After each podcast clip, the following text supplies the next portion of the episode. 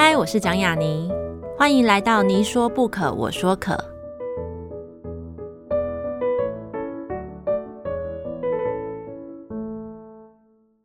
这个节目在爱听听抢先首播，欢迎大家关注我的节目。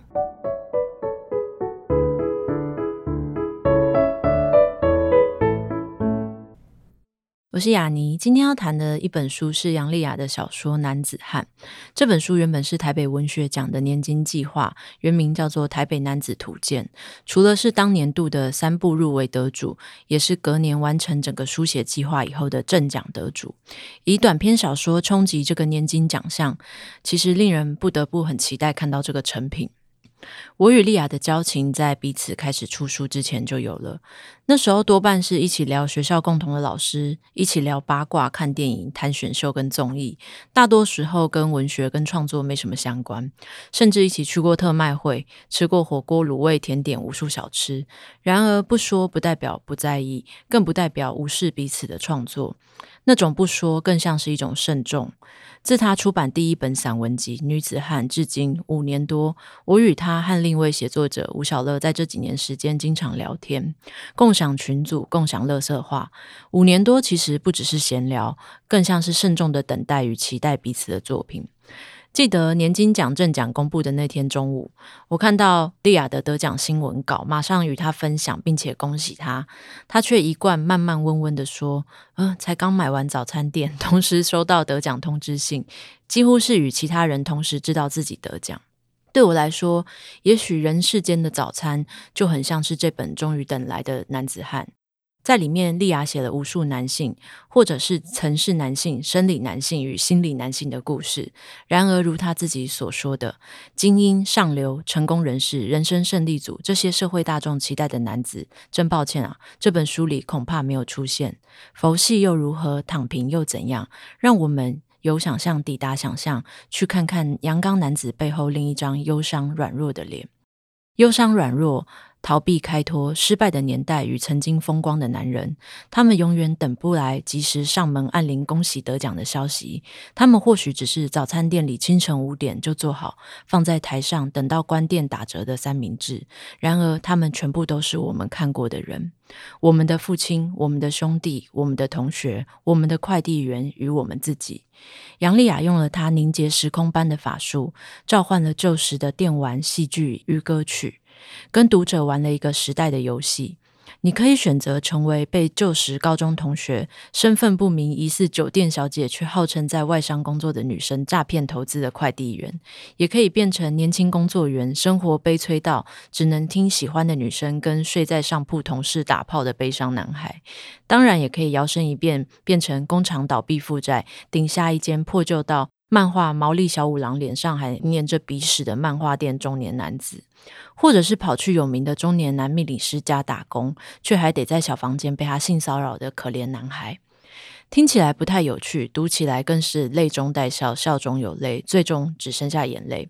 然而，他们全都存在。他们是男子汉，不是形容词的男子汉，而是表述某种性别的名词的男子汉。男子汉与他们的人生，人生海海，人生疯狂。杨丽雅交出了她虽然缓慢，却惊人如通灵般读懂人情故事、故中乾坤的一本新书。换算成现实人间的等价事物，实在值得吃两份早餐或两份甜点，好好庆祝。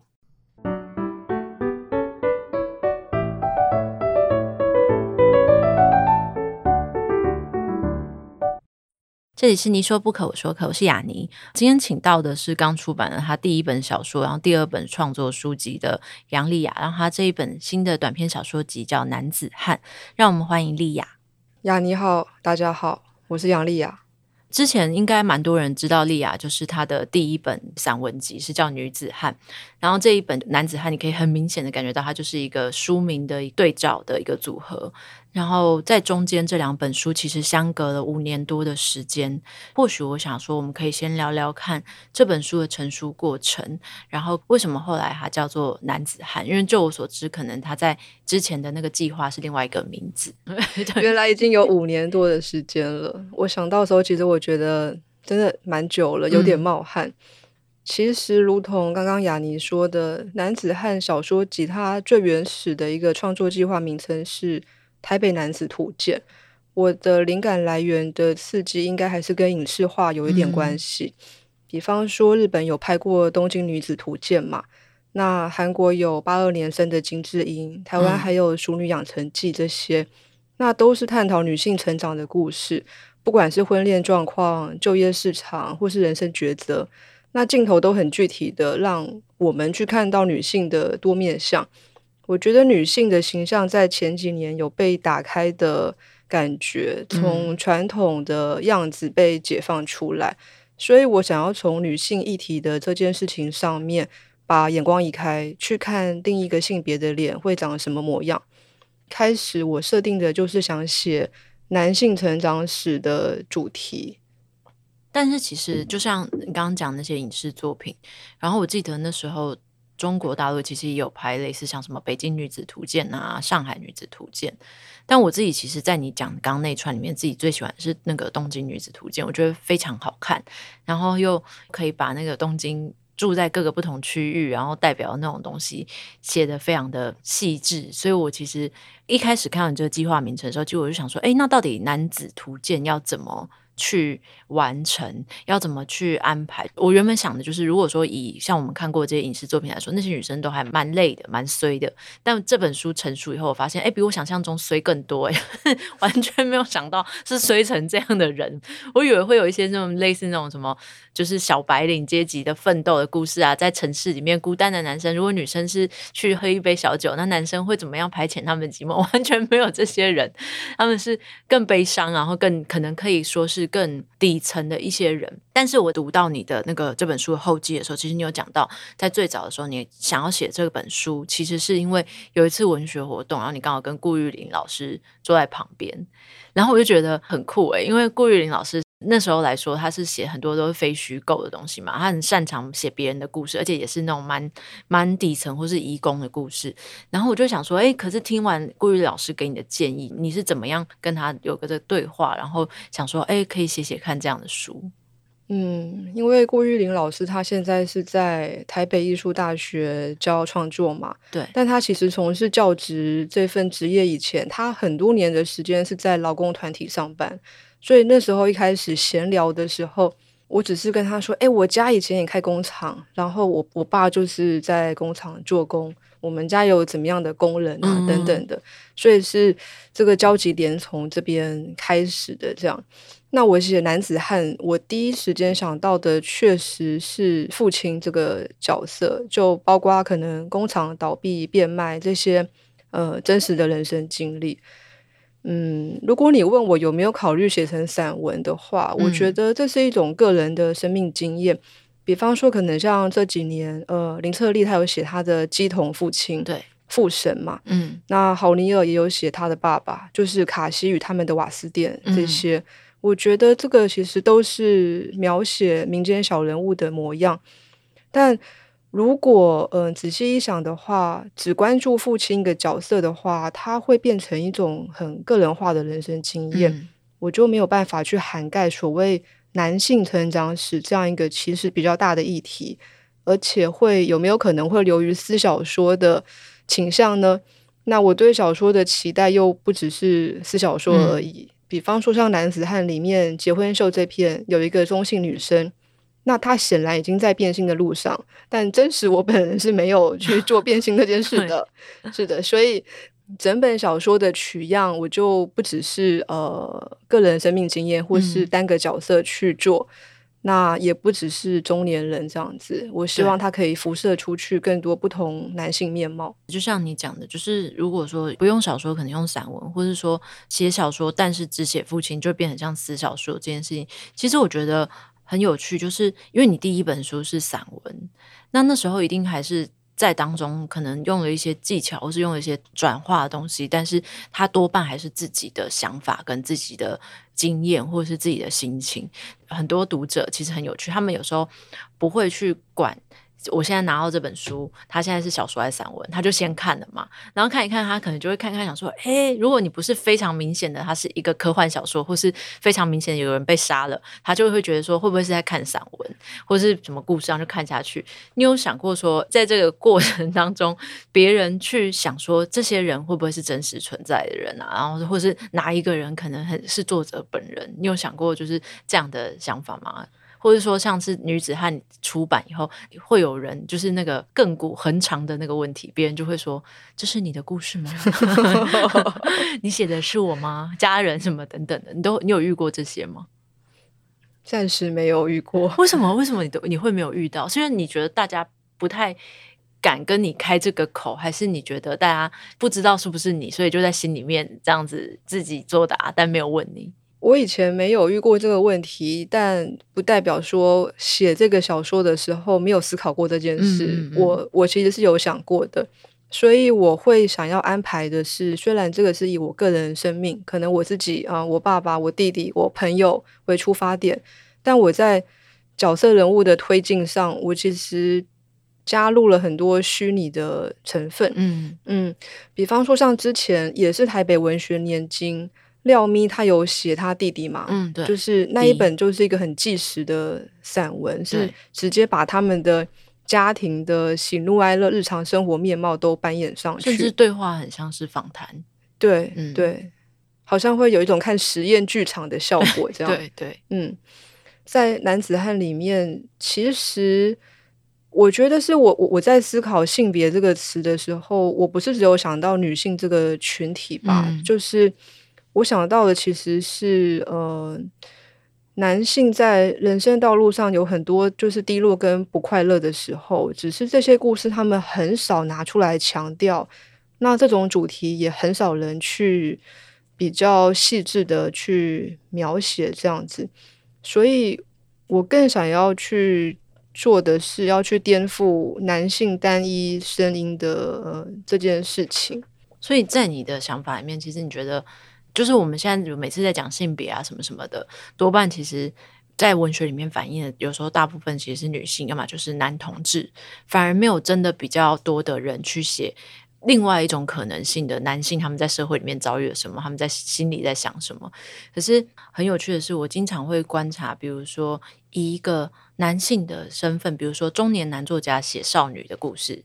或者是说呃男同志写异性恋的故事。等等的，我都会觉得这件事情其实比他的剧情、比他的情节更加的虚构、更加的有趣。所以在你这个创作的过程当中，你要怎么样去思考、想象可能另外一种性别，或是另外一种心理的想法？这些事情对你来说是在写这个小说里面算是一件困难的事吗？其实我拿到第一阶段年金的时候，我做的第一件事是我买了村上春树的《身为职业小说家》这本书。嗯。然后它里面有一句话是我第一次读就画了荧光笔，我印象很深刻的那一句话是说，写小说带给我最大的快乐的一件事情就是，只要我愿意，我可以变成任何人。嗯，村上在他写小说生涯里面的几乎前八年到前十年，他很多小说全部都是用第一人称我为开头去写的。对。但我们也知道，那些角色有一些跟村上的人生相去很远，他不可能真的是我，就是里面那些不同职业、年龄甚至不同性别的人。但为什么他可以做到呢？嗯，那时候我在看到这句话的时候，印象非常非常深刻。我一直在想，他说的“只要我愿意，我可以变成任何人”这句话是什么意思？结果后来非常巧妙的，我居然是在一个大陆的选秀综艺节目里面得到了这个感悟。嗯、我在看《青春有你》第三季，哦，那里面其实有一个叫孙银浩，很阴柔的长发的一个男生，非常漂亮，非常美。对、嗯、他本来他在现实生活中，他就是跟呃台湾的钟明轩很类似，都是会化妆、嗯、穿女装，其实很妖娇逼雷这样的形象。对对对，但是他在舞台上的时候。他表演了一首 叫做《Tiger》老虎的歌。嗯，嗯，那时候我不知道他的呃背景跟他真实人生他长什么样子，可是我在那个画面看到的他，我非常惊讶，他比在场所有异性恋男生都更像一个男人。后来呢，我去看了他的访谈，他跟记者说，他在上台表演前，他每天都把他的电视荧幕锁定动物频道，每天都在看老虎走路、老虎的作息、老虎的脸什么的。等于说，其实他在无形中，他是用一种演员训练的方法去带入某一种情境里面，好让他自己可以融入这个角色。在那一秒，他就是催眠自己，他就是老虎这样。嗯、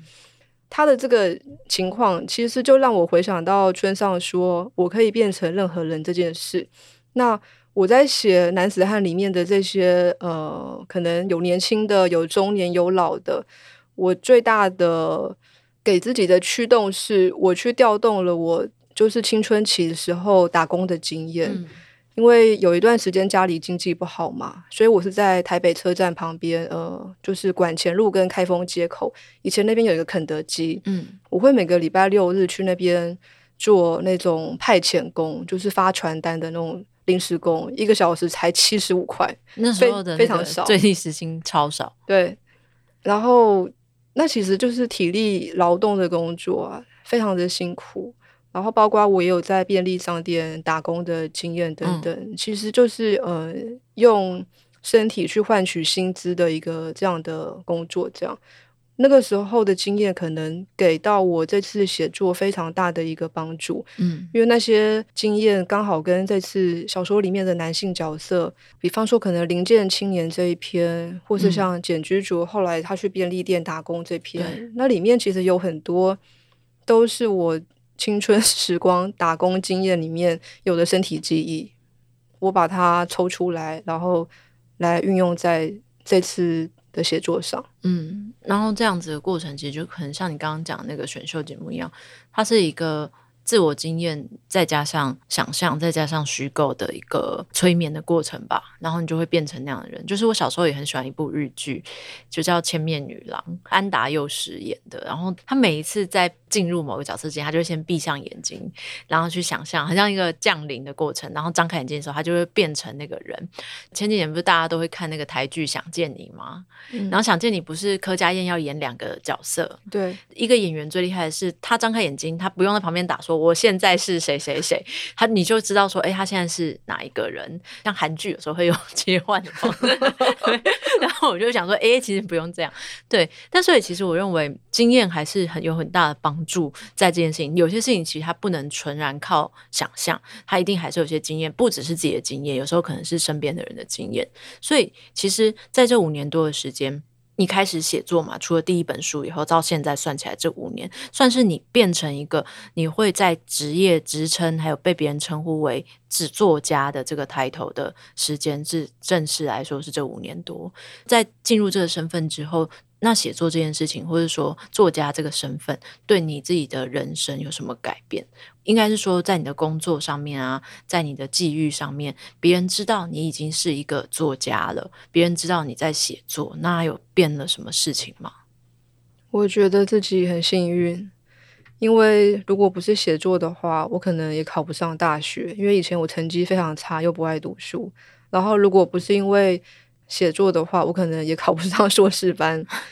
对，就是他给我人生带来的改变，不只是一个爱好、呃兴趣，或是好像可以写在那个，比方说个人资料表这样的东西而已。他给我的人生带来的生命冲击是很大的，包括也因为有一个写作者的身份，所以有时候可以去其他地区、其他地方交流啊，比方说。呃，去上海啊，去厦门啊，去吉隆坡啊，等等的这一些，就不用花到自己的钱，又可以去旅 行，我觉得非常划算。对，我应该说，这五年时间，你可以说从工作上班族真的变成了一个全职的写作者嘛？其实这个脉络是这样的。对，那你觉得这样的转变有影响你对写作的看法？我以前是把这两件事情分很开的人，就是写作就是我自己的事情，上班就是另外一个我，嗯、两个我之间不认识，不 他们不认识，对，不认识，对，因为我在变成全职写作者之前做过的工作，也是我觉得有一点奇妙。我之前在某一个单位上班，那个单位就是要检测一些，比方说不能防晒的防晒乳，或是有含塑化剂的益生菌。嗯嗯，好像知道是哪个单位。然后还要开记者会吗？对，开记者会的时候，我要扮演试吃有塑化剂益生菌，或是抹不能够防晒的防晒乳那个角色。哦、所以我每个礼拜就是会做一些这样的工作。我觉得跟写作之间也是毫无关联的，算是毫无关联。但我当时觉得非常安心，因为这个毫无关联的工作，它也保障了我的基本生活，还可以让我有一个余裕去逃避写作。这样，嗯，后来变成全职写作者的这个时候，一开始我觉得我自己做不到，但没想到不知不觉五年也就过了，看来应该还是可以撑下去的。刚刚说那时候的工作有一种余裕，是让你可以逃避写作。可是为什么会有一段时间是想要逃避写作的？因为觉得自己创作遇到瓶颈。我以前其实有一段时间非常渴望得文学奖，嗯，尤其是要大奖，就是三大报这种，不能得一些小奖。我想仰望大奖，对，因为要就要一个大的，对对对，对。但现在回想那时候自己觉得。我不是很喜欢那个时候只是这样想的自己，因为那时候我我还讲过一句话，到现在有些报道还会出现，我现在觉得真真后悔。那句话就是，如果可以得大奖的话，我也不要爱情。对，没错，你那时候讲的这句话到现在都还在流传，我觉得非常可怕，讲话真的要小心，真的。但其实不一定嘛，就是现在去回看那时候这个发言跟那个自己，可是如果没有那时候你这样的想法跟你这样的心情跟态势，会不会就也？没有那些奖，没有后来。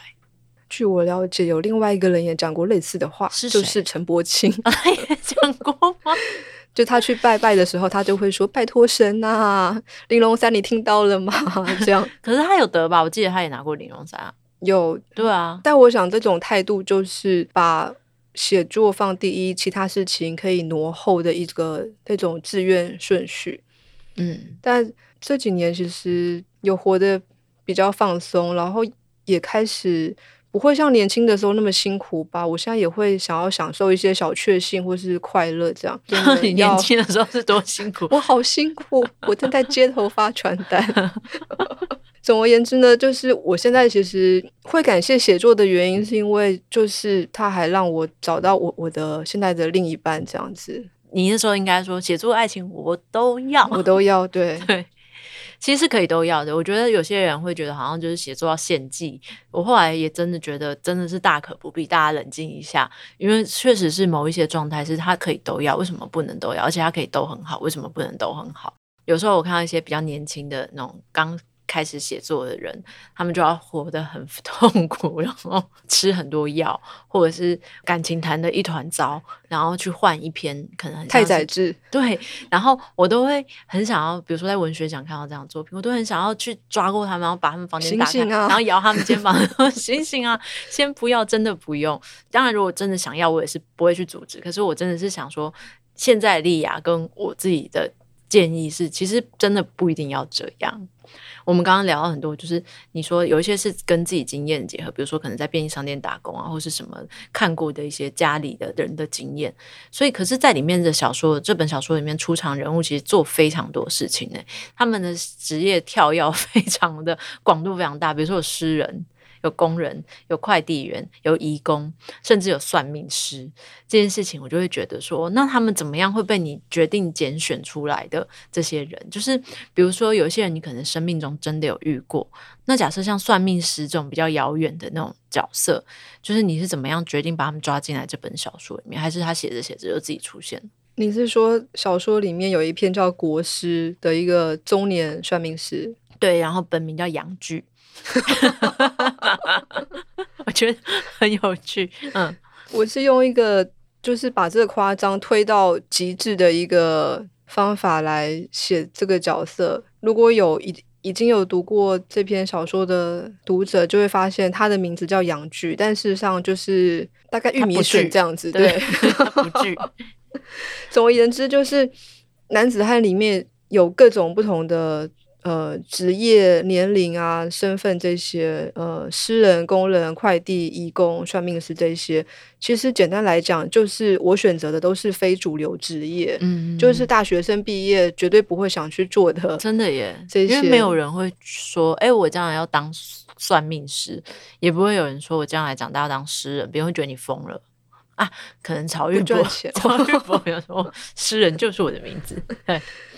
对，就是我去想的，就是一般人会期待男性去呃从事怎么样的职业，甚至包括就是我们台湾十八岁高三毕业要上大学，父母期待家里的儿子填志愿，就会说你要当医生，嗯，你要当呃高级科技业工程师，对或是如果你是读文组。那么你去银行上班，你也可以就是节节高升啊，金融业也是不错的。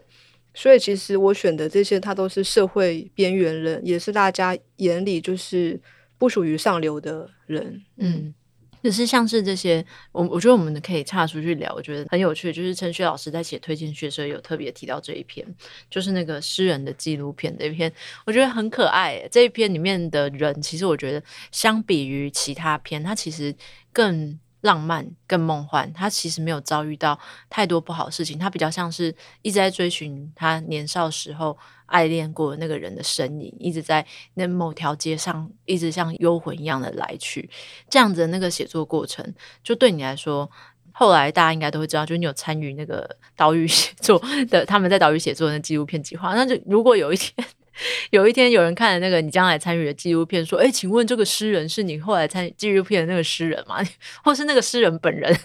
他们有说什么吗？”就是我在二零二零年、二零二一年因缘际会的去拍了他们在岛屿写作第三系列的纪录片。然后这个纪录片简单来说就是，呃，前阵子已经上映的有朱家，嗯，还有朱天心、朱天文，对，七等生。还有还有吴胜吴胜老师，对，对我参与的那一部是台湾重要诗人杨泽老师 的纪录片。嗯、但很神奇的是，就如同我在小说里面用的，呃，因为杨泽他不愿意让镜头直接面对他，所以我们拍不成传统纪录片。对啊，我们就只好拍了一个伪纪录片，就很像之前那个恐怖电影《咒怨》的咒的那一部，嗯、我们是伪纪录片。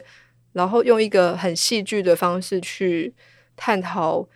杨泽的点点滴滴的作品，这样子。对，那那大家都知道杨泽他的师承名作就是《玛丽安》，嗯嗯嗯。所以之前在拍纪录片的时候，其实那个。就是剧组有叫我当暗装，然后一直想办法去旁敲侧击，请他谈到底谁是玛丽安，玛丽安是谁？你年轻时到底爱过一个人叫玛丽安吗？这么旁敲侧击，然后因为他闭口不谈，加上他防心很重，所以你如果越是要这样子一边泡茶一边跟他聊，他是绝对就是嘴巴闭得跟蛤蟆一样，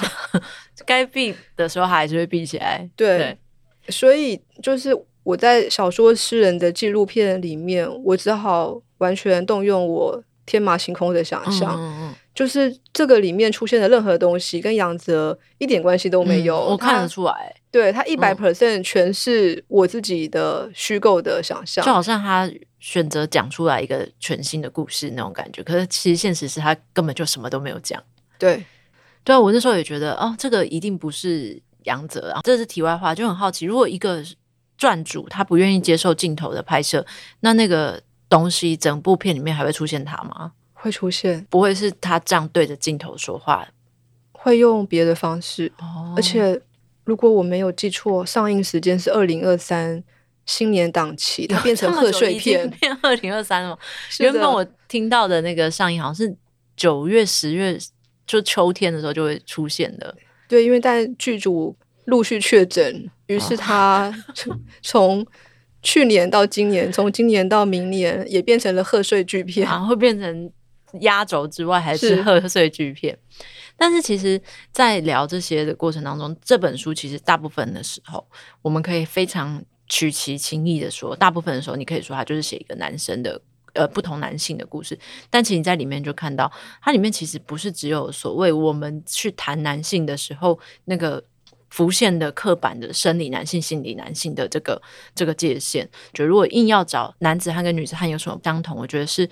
尽量的可能性的模糊了某种性别的分界，不只是异性恋、同性恋，还有双性、变性跟跨性的存在。你自己是怎么看性别书写这件事情？因为我我们可以很比较明确的看到，我们在某一段时间，可能在世纪末到二零一零年的这十几年，其实是同志文学的一个高峰的一个时期。可是后来就渐渐的有一些改变，然后到你的这两本作品出来，我觉得不太有可能会想要称呼它为同志文学。对，你自己是怎么看这样的一个演变？你刚刚说的九零年代那一波的同志书写，我觉得它是跟台湾一九八七年解严之后，台湾整体身体变自由这个有关嘛？嗯、像邱妙金《鳄鱼手记》啊，嗯、朱天文《荒人手记》。对，我很喜欢吴继文老师的《天河缭乱》，他说故事的方式，不管是到现在二零二二年去回看，还是很迷人的一个小说。嗯我很同意你刚刚讲的，就是去看性别这件事情。其实我也不是会觉得说这个焦点在同性书写或同志书写这个事情上，这个关键词上。这样，我会觉得，与其说同志书写，不如说性别书写吧。这样，嗯，因为它不只是单纯可以描写同一性别的人，男男恋爱、女女恋爱这样子，在处理这一类议题的时候。还是可以想怎么样用更当代甚至更前卫的眼光去写。这样，我往后的作品我会一直是关注性别主题的，但那个性别已经不是过往我们比较僵化的去说，你就是写同志，你就是写女性，你就是写呃男性这样子的那种分界了。你自己读到的一些可能会影响你这些审美，或者是说逐渐建构你看性别，然后再超越某一种单一性别的那个书写的那些作家，大概有哪些人？董启章，他很早期的时候，他写应该也是九几年吧，他得联合报小说奖的时候，安卓珍妮，嗯，我真的觉得就是在我心里，至今没有没有一个性别书写可以超过 可以超过他。这个作品，嗯，因为。他就是把人回到一个最原始的一个生物体那样子去看待，而且也打破了所谓是不是同志这个东西，而是就真的是人的身体去做各种可能性的一个研究吧。这样，嗯。但如果是有影响我思考性别这件事情是，是我最近听到周深跟嗯周岩盖吧，嗯、对。他们就一起合唱了蔡依林的《玫瑰少年》，其实很奇妙，因为这首歌原本会只觉得是嗯、呃、讲男同志或是一个很阴柔的男性的故事，可是他们两个的搭配就是一个非常直的直男跟一个很阴性的一个男生，但他们两个人在这首歌里面的对唱是完全成立的，没错，所以就变成说，如果说。当代热门的是什么？如果当代热门这几年《玫瑰少年》这首歌是一个热门，那它已经往前走的方向远远超过同志标签本身。对，它已经走到了一个打开性别想象维度的地方，甚至走到打开男性想象维度的地方，可以是两个极端，但同时又并存。所以这种维度的打开，也让。性别这个观念被扩展的更庞大、更遥远。对，就像前面开始讲的，就是我们不是有群组，然后有时候我们就会分享很多无聊的废片嘛。我记得那时候有一段时间，我们就在讨论，其实。就连同志本身的群体，它里面也开始有非常多不同组合跟想象。比如说 T 不一定要跟婆嘛，也有 TT 恋跟婆婆恋。比起婆婆恋，TT 恋就是看起来比较令人觉得 冲击一点。但是还有很多组合，比如说我也看过一个 YouTube，就是就是那种终极想象嘛，一个男同志，然后他偏婆，然后跟一个女同志的 T，然后他们可不可以在一起？然后他们真的在一起，然后我就会想说，这些东西其实是一个很好的方向，反而其实是告诉我们说，诶，其实经过了多少年，其实你们看同志的这个议题，同志书写这件事情，其实你们也已经没有那么前面了。那同志书写是不是就像你刚刚讲的，它可以被放开一点，变成更大的东西？就是为什么我们一定要说这是什么群体？就是性别书写这件事情，我忘了我在看哪一部小说的。就它有点类似科幻小说，就是不管你是男生，我就会变成你喜欢的性别；你是女生，我也会变成你喜欢的性别。你不喜欢人类，我也可以不变成人类，因为我喜欢的是你。从女子汉到男子汉，我会觉得在某一些角色身上有这样子的感觉。同样的，在看男子汉的时候，我相信其实很多人都会注意到一个。呃，很有趣的一个背景，那个背景它不是一个真的特定的背景，它同时也是，它很像是我们之前常常会有听到一句离离俗的话，比如说很多人喜欢看《花甲少年》嘛，看呃《淑女养成记》，看什么的时候，就会发现台湾文学里面好像就会有一个失败的爸爸，然后跟很辛苦的妈妈，跟一个疯掉的姑姑，跟一个碰轰的舅舅或叔叔，就是这些角色就是台湾家庭的元素。但我觉得男子汉他。去触及这样子的一个背景的原因，是用他的那个时代的感觉，就是包含从社子岛啊到某种经济起飞，然后后来又又下坠，或是说某一每一个人都会经历过时代从一切都好，然后开始往下，包含就像刚刚讲那个寻找失业老爹里面那个角色，就是等等的，以及开始我在后记里面觉得很喜欢的那句话，就是这里没有那些成功人士的故事。然后我其实很好奇的是，我一直觉得。你在召唤某一些年代的时候，其实特别的有感觉，就是你会觉得说，哎，我真的回到那个年代，就是可能最低时薪七十五块那个年代，他就这样被召唤过来。就是你会怎么样？你是怎么样去用这些，比如说可能电视歌曲啊，或是流行文化去去召唤的？那是对你来说，我觉得流行文化好像是你书写里面非常非常重要的一个存在。你刚刚讲的那个某种逝去的年代，是不是就是指呃失业老爹那一篇里面有一点八零九零的年代？那一篇确实是整个背景是呃锁定在八九零那样子去写的，因为他是一个被时代遗忘的人，被数位浪潮甩在后面的一个中年的爸爸这样子。嗯。所以，如果我们去看小说里面他的那个生长背景。去对应现实生活的话，他现在应该大概五六十岁这个辈分的一个中老年的一个男性这样子。对，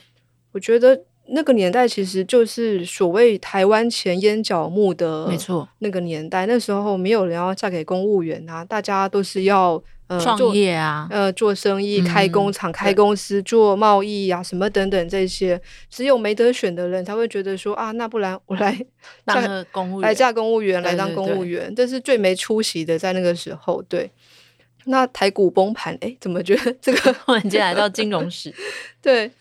就其实那个时代，它也是某一天雪崩一样，就哗啦哗啦这样子，整个瓦解了嘛。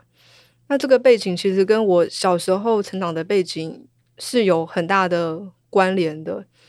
我有说我在北车附近就是发传单，过得很辛苦。嗯。但就是我小时候，我家里面是有佣人的，有阿姨住在家里。然后那时候的我是根本不知道我家的碗放在哪里，嗯。我也我没有洗过任何一个碗。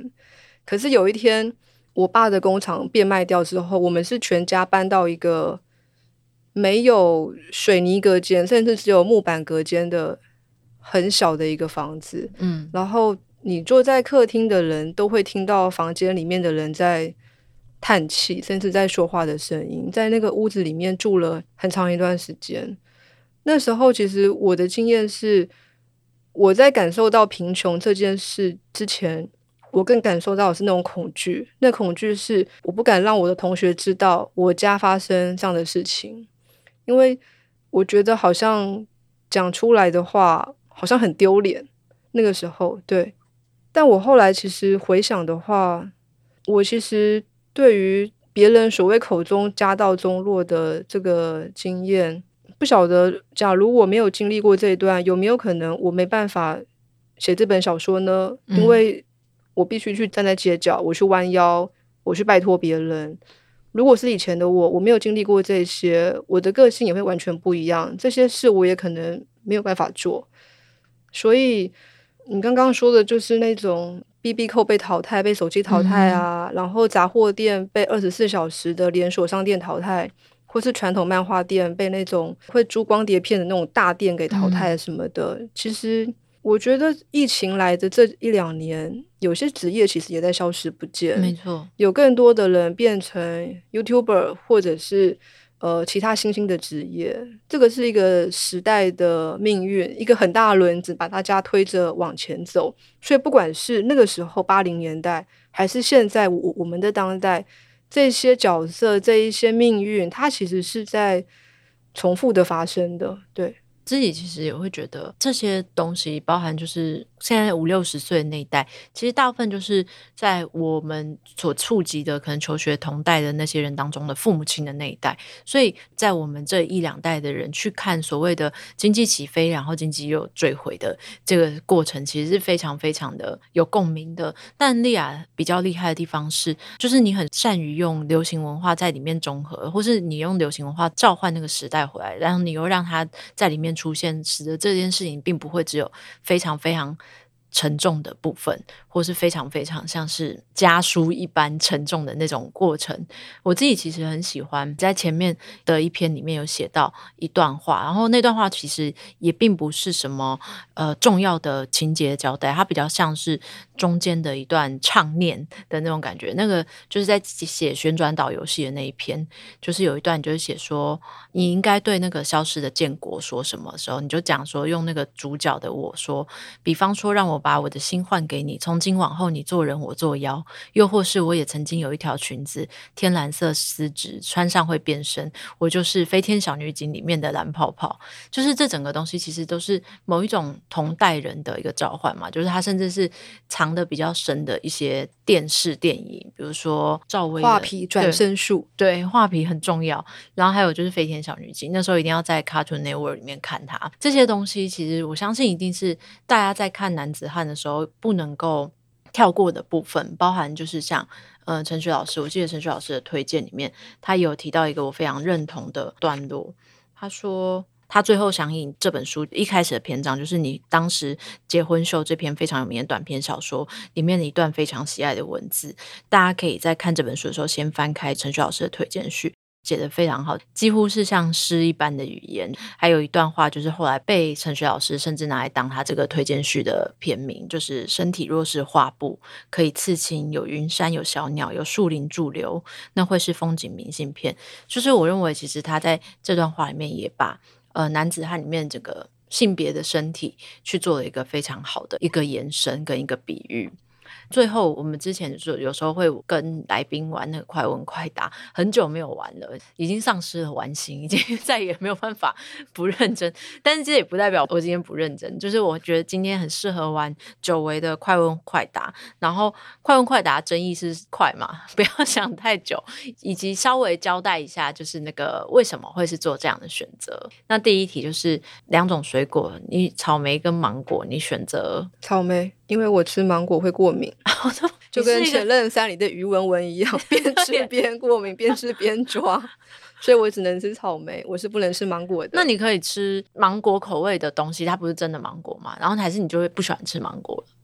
以前很爱，但是变成于文文那样大过敏之后，我再也没吃过了，就会送急诊那种。对，哦，好，第二题是无印良品还是 Beams？无印良品，因为 Beams 太贵了。救救老残穷！哎，真的、哦。最后一题是：那你觉得女子汉比较惨，还是男子汉比较惨？都很惨，可以生而为人。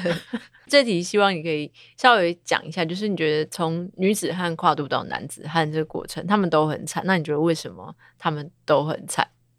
啊、呃，我最近看强尼戴普跟他的前妻 Amber 打官司。